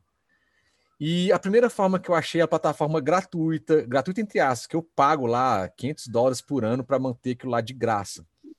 Não, é menos, é, cento, é 180 dólares. Aí, como eu estou indo para a Apple, é mais uma lapadinha. Então, assim, mesmo que eu pague, tipo assim, eu acho que tem que ser. É, não, não existe almoço de graça, né? É, Para mim não é, mas, cara, mas é o que eu falo, é uma forma de eu contribuir, retribuir naquela época. Então, pô, aplicativo, todo mundo estava usando, estava dando um boom.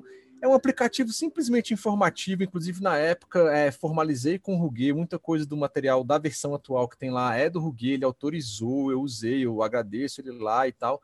Então, assim, muita gente me criticou pelo. faz parte.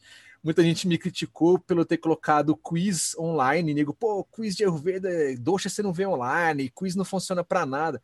Gente, é simplesmente mais uma forma didática de você estar tá em contato com alguma coisa, igual a gente falou, não substitui uma presencial, uma live com um terapeuta e etc. Mas assim, foi uma forma de colocar um conteúdo que eu acho que é importantíssimo, ajudou na minha vida, ajuda e que eu acho que tem que chegar para mais pessoas. Ele já tem mais de 12 mil downloads, está chegando a 13 mil downloads, esse aplicativo gratuito. Então, de alguma forma, impactou em pessoas. E aí é, veio muita demanda e gente, cara, cadê o do iOS? Cadê do iOS? Cadê do iOS? Gente, eu só tenho iPhone, eu tenho aí não sei o que. Eu falei, cara. E aí, enfim, finalmente deve sair aí agora para maio, de, final, na verdade, junho. Primeira uma versão renovada. Já é maio. é, exato. Uma versão totalmente remodelada, assim, com mais conteúdos. Aí lá vai ter algumas receitas caseiras, vai ter alguns preparos, vai ter parte de mantras que eu gravei com esse fonezinho aqui de alguns mantras. Vai ter um quiz tá renovado, ou seja, é uma nova reformulação. Infelizmente, essa versão é, ela não vai conseguir ser 100% gratuita, mas um valor tipo risório. Tipo, tu beber um suco na rua, tu pagou ela, tá ligado? É uhum. porque exatamente para você, quem conhece um pouco aí, para você hospedar um site, um banco de dados e colocar aplicativos, eu pago um valor que é relativamente razoável para manter isso lá. Então vai ter que rolar uma subsidiada da galera que gostar e quiser. Mas e eu tô ganhando para você ganhar dinheiro, para você não ter Jamais. que pagar de graça da pessoa. É, se nesses dois anos eu, tipo, eu não ganho nada, eu gasto, mas assim, isso para mim não é nada, eu faço com todo bom grado de fato que eu quero levar isso é, para frente. E esse, esse, mínimo aí é só para tentar empatar, eu acho que nem vai, mas isso para mim não importa, na verdade, sacou? Eu quero chegar lá. E o podcast foi um desdobramento disso. Tipo assim, cara, o aplicativo tá aí, chega na mão de muita gente, que tecnologia eu posso usar? Então eu escutava um podcast muito bacana, eu não inventei, podcast já existia, óbvio, muito antes de, eu colocar o Airbags Podcast. Eu escutava um, um podcast em inglês, de um brasileiro, inclusive, que é Five Minutes PM Podcast. É um podcast voltado para gerenciamento de projetos. E eu, a ideia do cara era muito bom, ele produzia muito bem. Eu falei, cara, e se eu pegar alguns conteúdos e colocar em podcast e distribuir também gratuitamente nas plataformas? E aí foi o que foi. O que foi. Então, assim, atualmente eu recebo muito mais feedback pelos podcasts do que pelo aplicativo. Então, gente falou assim, cara, eu conheci o Ayurveda por você, a partir disso eu fiz uma formação, obrigado. Eu escutei ele no busão, eu escutei ele malhando. Ah, eu tava lá de férias, não sei aonde. Eu falei, pô, tava de férias escutando um Ayurveda esse podcast? Pô, tava chato lá, não?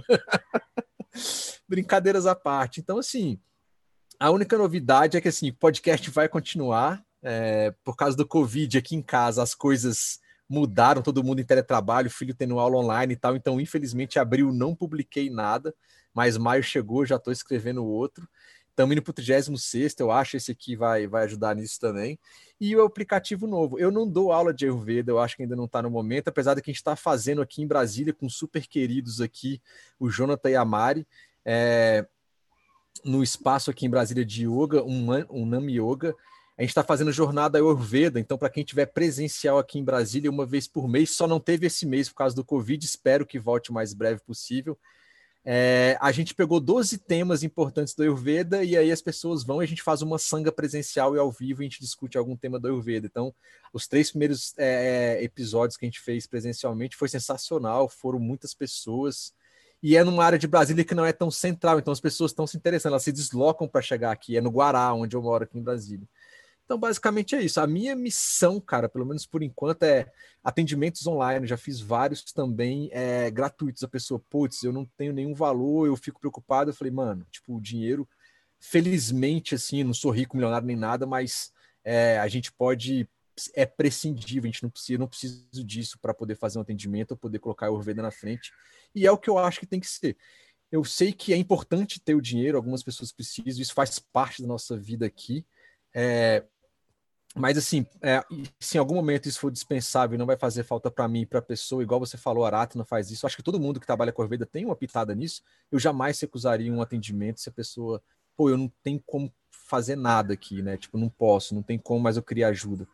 A busca, ela tem que ser gratuita, né? Então, eu acho que é isso, cara, é colocar o máximo possível de graça. Então, o que eu faço é o aplicativo, o podcast, é, de uma forma mais incisiva, para chegar e colaborar com toda essa rede de terapeutas que a gente tem no Brasil, cara. Não é só a gente, né? Tem muita gente que veio antes da gente e que tá aí acima, a gente está só colocando uma pedrinha acima disso tudo. E eu me sinto honrado e agradecido ao mestre Danvantre, a todos aqueles com quem eu aprendi. Você tá aí, doutor Ruguet, Mário Neto tá aí, já fiz, Laura Pires, tem uma galera aí. E vieram antes de mim, então podendo trazer isso no português, porque se fosse para aprender sânscrito, tipo, não ia rolar, sacou? Aqui a galera no Acho chat. é isso, cara. A Aratsna chegou ali no chat, porque eu estava gravando aqui caso desse algum pau. A galera está dizendo que paga, eu pago também. Então, fica o convite quando sair o iOS, a gente fazer uma live do iOS para você mostrar para a galera como baixa. Agora que o Zoom permite a gente compartilhar a tela, a gente vai Massa, demorou. aí, Vai tipo, ser a versão nova para iOS e para Android, tá? Mas vai continuar a versão gratuita também. Só que a versão gratuita vai ter menos coisas, óbvio. Mas é isso, é a vida.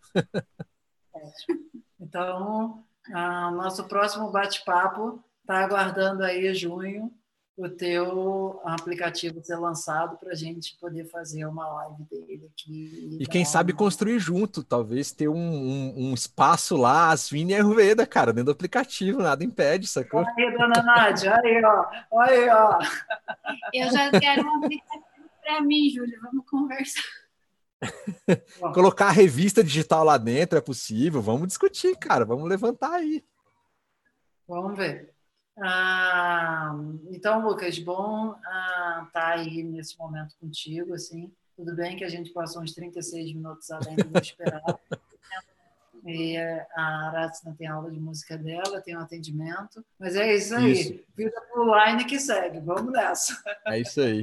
Cara, Então- obrigado aí pela oportunidade. Foi um prazer para mim aí estar em contato com vocês. São uns queridos aí, aprendi muito, aprendo muito.